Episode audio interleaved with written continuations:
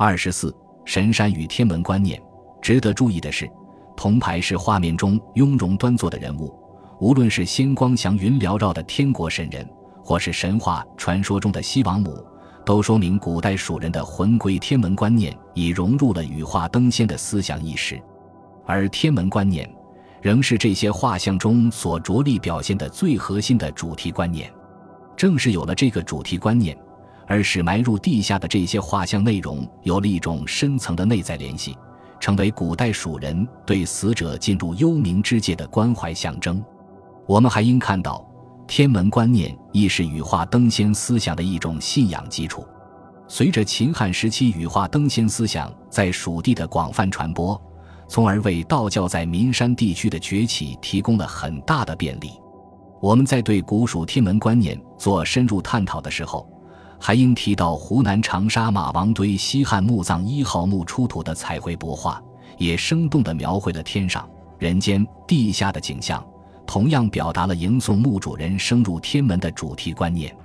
这幅彩绘帛画和四川出土的石棺画像与铜牌石画面有异曲同工之妙，但在画面内容和艺术表现手法上又显示出一些不同的特点。比如，整幅帛画将世界明确分成了天上、人间、地下三界。人间部分采用写实的手法描绘了墓主人日常生活情景，地下与天上部分则充满奇异的想象，反映出了地域文化方面的一些不同特色。尽管有这些差异，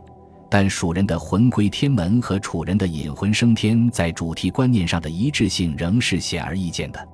巴蜀和楚地域相邻。自古以来，相互间的交流和影响更是源远流长。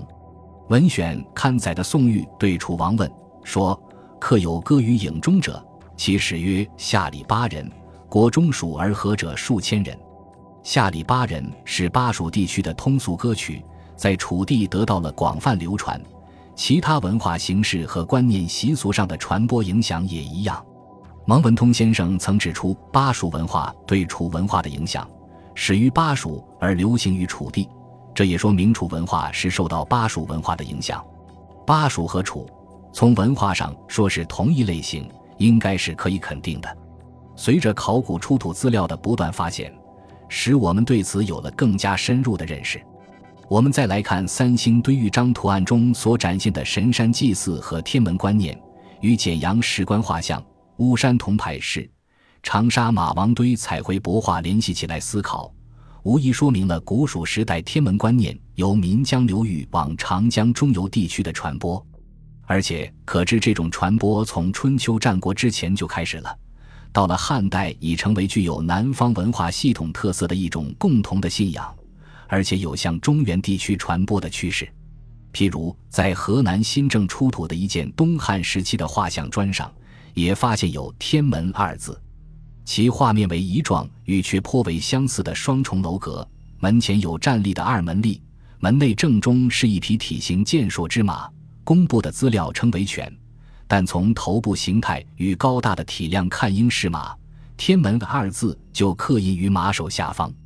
当地的文物工作者解释画面内容说：“天门即天宫之门，是帝王宫殿的门。”显然是误解了“天门”二字的象征含义。仔细观赏这件画像砖，整幅画面写实意味较浓，但构图不严谨，没有对仙界情景的描绘。刻画的门吏、马以及文字的位置都有很大的随意性，与四川境内出土的天门画像有着明显区别。但同样的榜题文字，说明东汉时期新郑地区画像制作者接受了来自巴蜀地区天门观念的影响，也是显而易见的。河南出土的汉代画像砖与画像石数量很多，但发现有天门榜题文字的，好像仅此一件。这说明巴蜀地区的天文观念对中原地区的影响不大。可见长江流域与中原北方地区，从上古到汉代，在民俗民风方面都有各自的特点。在山东、江苏等地出土的汉代画像上，对阙也有描绘。但同巴蜀地区出土的画像却相比数量要少得多，而且没有榜题文字，也没有将却与天国仙界的情景组合在一起，显示了与四川天门画像完全不同的两种风格。在陕西等地出土的汉代画像中，相对很少见到有雀的画面。这些出土画像资料告诉我们，天门观念在巴蜀地区由来已久，流传甚广。在长江中游和南方地区也有相似的信仰习俗，但在中原和北方地区则尚未造成广泛的影响。所以，将这一观念定位为汉代丧葬习俗中的典型的巴蜀地域文化特色，应该是比较恰当的。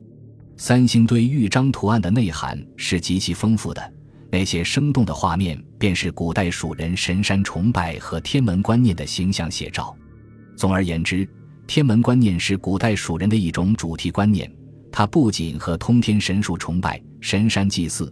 太阳神话等等，共同构成了古代蜀人绚丽多彩的精神世界，